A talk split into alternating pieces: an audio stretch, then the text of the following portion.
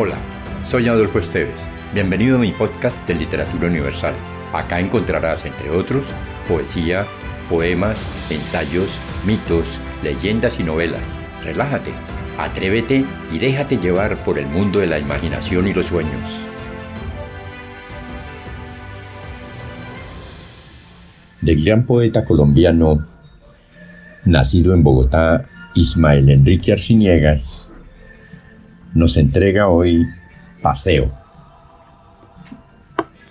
Están los grupos alegres al pie de las altas rocas.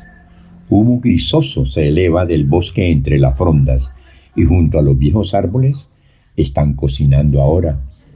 Vienen colores del campo, de la llanura espaciosa, carcajadas a los labios y manos a las bandolas, y del bambuco resuena la música melancólica, y con el humo que sube van a perderse las notas. Alegres para el que ríe y tristes para el que llora. Las servilletas tendidas sobre la hierba reposan. Del piquete campesino con los platos y las copas, rayos de franja alegría, ojos y labios coloran, alegres manos ligeras se confunden y se tocan.